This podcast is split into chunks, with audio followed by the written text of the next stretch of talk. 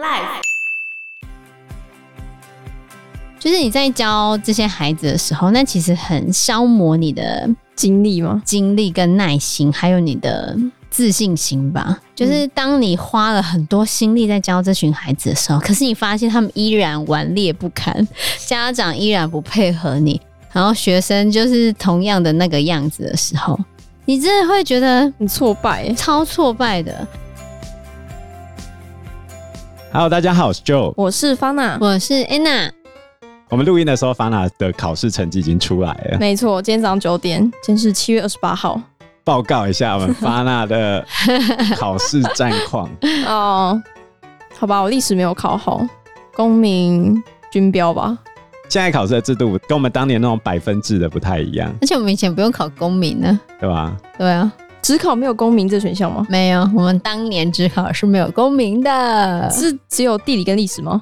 对啊，哦，我那一年也废掉三民主义，对，所以就地理、历史这样。嗯，就国英英数、地历地对，国英数、地理、历史，所以你那时候考也有五科都考吗？对啊五科，都考啊。哦，当年的话，五科是五百分嘛。嗯，我记得台大大概如果不算加权的话，四百多应该是比较稳一点。我记得你那一届的地理系最低录取分数是三百六十几，哦嗯然后我这一届的地理系是三百四十几，我们这一届比较难一点。不 是吧？我觉得就是比较难啊，所以录取分数才会下降，你但是那你要设定是我们每一届的程度都是均值的啊、差不多了哈。 为像什我么们人家总要有那种一届比一届烂的 等一那下种？啊，我真的教了十几年书，真的最大的感触就是孩子一届跟一届 之间有些落差。我觉得 他们，我要正向一点，他们把能力点数拿去点在其他地方了。点在划手机吗？ 打电动，对，我同学最近在统计我们到底教了几节课，你说这辈子吗？就生教涯？到现在为止。哦，我们已经教了一万多节了，万劫不复了，很多哎、万劫不保， 万劫不保，什么万劫不保？哦，已对经了，超过了。嗯，嗯嗯。对吧？所以我，所以我的感想是，孩子们的变化是很大的。我刚开始教书跟现在的孩子是不太一样的。那、总而言之呢，发娜接下来打算怎么办呢？怎么办呢？我觉得我分数就是很尴尬啊，在台北就是好的上不了啊，一掉下来就是又不怎样的。在不台会，北你了竟然讲说不 准哦。其是实，吧？其实发娜在台中跟彰化、高雄其实都会上啊，就师范大学部分应该是有机会， 对啊。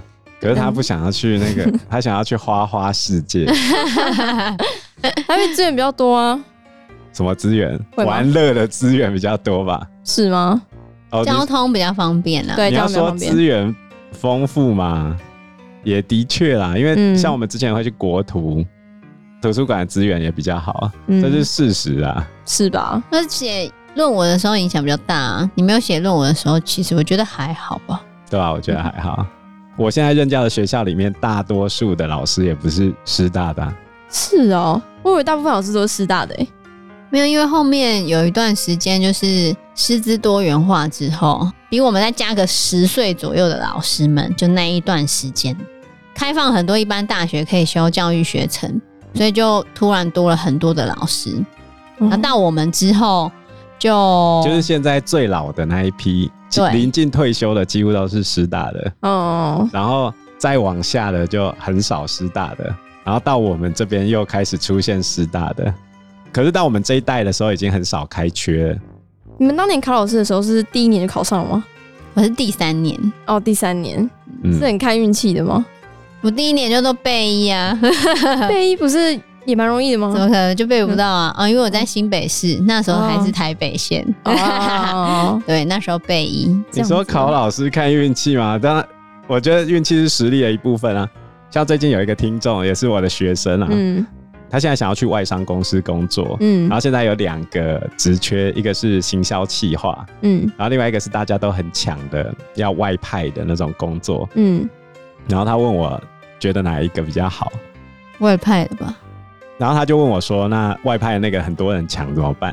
我就说：“你在外面工作，你当然不能躲在人家后面啊，嗯，对不对？就是这样啊。”嗯，是啊，就要表现你自己。你会被选上有两个因素，运气固然重要，可是你这个人表现出来那种野心、企图心、跟热情、跟动力，本来就会影响到你最终面试的结果。哦不过 Fana 这次刚好没有面试到啊，哦，对对，我今年其实有协助小林老师去考试，嗯 对，结果出来吗？呃，他被一对啊，啊，非常残念，因为他遇到去年的被一，哦啊人家去年已经被赢过了，啊，所以今今年就他上了是吗？对。今年就是去年的被一上，啊，小林老师变成被一，我就跟小林老师说，好啦，啊明年，对对对，所以他也考很多年吗？严格说起来他没有考很多年，因为中间很多年都没有缺。哦，嗯，没办法考，对，老实讲，他们现在考的比我当年难考。嗯，很多。像我当年考新竹县的时候，总共有七个缺哦，那很多哎，对啊，对吧、很多人 考吗？呃，一百多个。一百五十几个，我是第二名。哦，很强哎，很强，那你要说运气嘛，嗯因为考三科啊，笔试、口试、试教啊。比如说小林老师好了，他在面试的时候，他就会被我嫌说他缺乏那个霸气，对企图心， 我都说拿出你的人太霸好王色霸气。因为其实我的年纪已经快到评审的那个时间了。嗯， 比如说你们大学生要来面试的时候，我都会大概一分钟之内就分胜负了。哦，你有没有自信？嗯，那个散发出来的气场，对啊，可是其实那个是可以演出来的啦，但是哦考官他看多了，他还是分得出来。年轻人其实比较难分辨呢、举例来说，我们现在正在舒服嘛，然后有一天有一个学生就跟我讲说，他体育课完一直流汗，然后觉得很害怕，想要回家这样子，很害怕，很害想要怕回因家为。他觉得不舒服。哦好，回家之后嘞，他妈就问我他发生什么事情，然后我就这样跟他讲，然后我就说我肉眼看不出来他有任何问题。隔天他来了之后就被我念，因为我说我虽然让你回家，但是我不相信你的状况有什么问题，他就不敢讲话。我就跟我们全班同学讲，其实你们跟我讲很多事情，我都会先站在不信任你的状况去思考你背后的逻辑。我夸张一点讲啊，我就跟学生说，我判断各位有没有在说谎的依据是，你有没有张开嘴巴？一开口就在说谎，哦，嗯，我就说我任教这么多年哦，没有被骗过一千次，也被骗过两千次了，哦就被学生骗吗？ 就各种骗啊。哦，像那种头痛的啊，我有时候就很懒得去拆穿，对。以前我在教法纳的时候，我们班有一个漏洞哥，他就会拼命的去钻各式各样规则的那个漏洞。嗯，超强哎、对，我觉得他也很厉害，他可以瞬间就发现那个漏洞在哪里。很聪明，对啊，这是他厉害的地方。反正总而言之呢，我觉得其实口试这件事情真的是可以练的啊。嗯，反正你也没有去口试啊，刚好没练到。你们觉得这三关最难的是哪一 趴？笔试吧，笔试是要考很多科目吗？也没有啊，就考教教育育科跟目专业跟专比业。啊如说今年小林老师遇到一个题目叫拉棍，是什么？英文拉棍，拉棍，他最后就败在这一题，真的啊、哦，对不对？名词解释，所以这是专业名词当然是专业名词啊。哦。拉棍就是戏湖，然后人家跟小林老师说：“你怎么会不知道拉棍是戏湖？”对于国中老师来说，我为什么要知道拉棍是戏湖？西湖又是什么？，啊，法兰你竟然忘记了 什么东西？就沙洲啊，沙洲跟那哦，西湖，我知道了，我知个，道。对对对，嗯，哦，高因雄为港学生都会念泻湖。那这也太细了吧？你要说有没有运气嘛？我还是跟你讲有运气成分，哦嗯，但是地理系是所有老师里面前几难考的。那这样最好考的时候，我在这边给听众朋友们一点建议 OK 如果你真的很想当老师的话，有两个科目目前非常好考，资讯跟生科，但是资讯老师，我要特别讲哦，以政府目前训练资讯老师的方式，你要是可以当资讯老师，你完全可以在新竹地区跑去竹科工作。那你去想哦，台积电一年三百五十万到五百万的薪水，跟出任老师，我当年刚出任老师三九五七一，现在好像比较多，你会选哪一个？但是台积电有命赚钱，没命花钱啊。对，还是这样，其实可以早点退休，等你退休的时候，你就拿钱去养病，你觉得这样比较好吗？好 吧？没有，你不能这样想，也许你在台积电工作，工作的很健康、啊，也许你天选之人，然后怎么努力操你的肝，都还是养健康啊。像 Anna 有一个朋友，她老公嗯就是在园区工作，嗯，他们在园区工作有一个大家都有的病什么病？ ——胃溃疡，就大家都胃溃疡。嗯你没有得胃溃疡，是你没有认真 工作。 啊，结果后来她觉得自己是胃溃疡嘛，就吃止痛药，后来去验发现是 cancer，癌症啊。 胃癌哦之类的吗？对嗯， 那还是当资讯老师好了。还是我可以去台积电工作个一两年，然后跳槽到其他地方吗？当然了，可以啊。可以啊，嗯，这样也不错，你未必要选择很糙的科学园区工作啊有一。个中间值。像我们最近有遇到台风嘛，嗯，就有一个争议，就说高雄有一个科技公司，他要求员工要出勤，嗯然后员工就回他说这是法定的，主管就跟他说我不准假。后来那袁坡就回呛他主管说：“你的命令比政府的命令还大吗？这不是我决定的、欸。嗯”，然后主管就说：“全部人都知道，就只有你不知道。我觉得主管也太那个了吧？主管自己有上班吗？”有啊，主管自己不要命，不可以要求别人不要命啊。这违法啊！后来那个员工就把防灾假的那个法条传给主管看，主管就呛他随便他之类的这样。那会不会后来就被 fire？感觉会哦。因为我们在新竹工作，常会接触园区的人。其实我对园区的生态也非常非常清楚。我之前当过社区主委，我每天都要跟他们接触，他们会聊天啊，嗯，我就会去听他们讲什么，他们在聊什么这样。我的脸书好友也很多都是园区的工程师，所以我觉得那个台风假的事情在园区是常态啊。不管怎样还是要来上班，好对惨哦、而且一天是工作十二个小时是吗？不一他们是定，责任制通常是 uncle 啊。哦，好累哦，赚这么多有什么用？然后另外一个容易上的就是生科老师，木作知道吗？嗯，早期的公益啊，现在是每个学校都会有生科老师是吗？对，对啊，哦一定 要做。生科老师的笔试分数是最低的，然后整体上的分数也是最低的。你去看我那个觉得分，就是你去先去哦 B 对 N 对 Q 工作之后，然后 再来考老不师 是我就跟可你以了讲。一个很很扯的事情。笔试的时候，如果地理系的笔试分数最低录取分数大概是七十几分的话，嗯，生科可能可以到不及格以下，可能五十几分、四十几分这样。就可以了是吗？对，真的那哦是他们考题很难，还是他们没有考题是同一份啊，教育是同一份、啊。教育同一份？对吧嗯哎呀， 哦好了，不可以这样子。我不是你说他就们是你就是说我不是什么，这就是什啊么。 我不是我的意思，是不是说他们程度 很差，是去考的人很少。哦，所以才比较好过这样。对啊，就是你可能丢哦，个、有好的，也有相对弱的，然后所以那就个好像弱我的这拉低了对对对平均分数。就好像我的学生去参加大队接力比赛，然后他们说他们得到第三名，嗯 参加了有四队，有一对弃权吗？没有啦。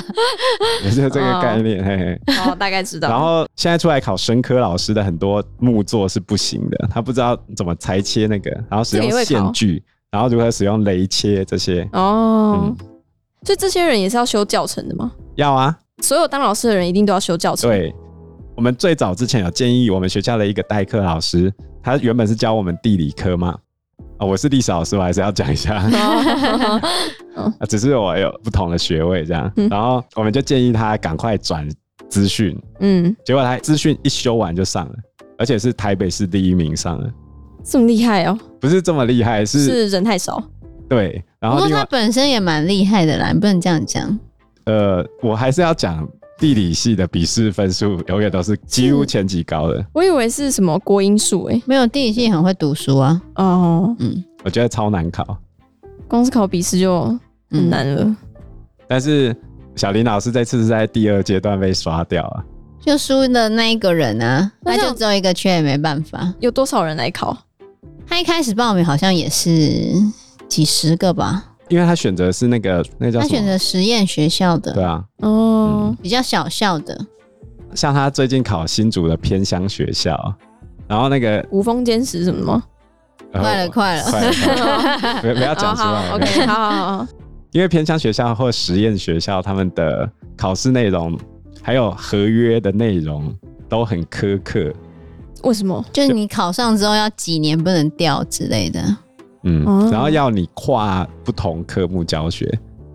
我个人觉得每个人的学养都会有一个偏门存在，比如说我化学方面不是很强，可是，在实验学校里面很多都是要跨科目、跨领域的。但这也跨太大了吧？然后我同学在偏乡学校服务跨最大的是从地理跨数学，这完全不一样哎、对吧、虽然他教的比原本的数学老师好啦，但是 我觉得这不是一个合理的常态。嗯，但小校聘不到人也是事实啊，所以他们通常会用，就你考上了，然后希望你留久一点，不然他们就会流动性很。然后他会一开始就逼你要跨领域嘛。嗯，好，比如说 Anna 之前待过偏乡学校，她一次段考要出的科目是立地公三科，再乘以三个年级，三乘三是九份考卷哦。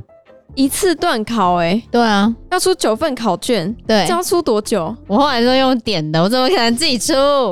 啊？对啊，出不完啊，不可能。我只有地理的题目我会自己挑过，哦，但是历史跟公你民你就嗯不是你根 本就没有那个，没有时间啊。你光管学生就没有时间。那个偏乡学校小朋友坏到会在人家桌上尿尿、欸，很夸张哦。对，对啊，你要老师一边追着学生，然后一边在教学上面精进到说，哦，这个你要提出一个实验教育的架构啊，要改变这个教学的方法、啊。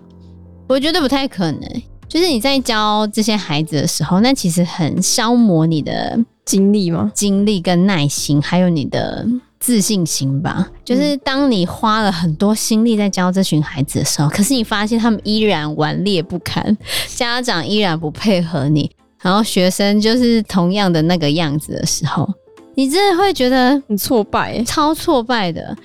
好的孩子，他就乖乖的在那边，嗯，然后你通常不太会去在意他，因为他就表现的很好嘛。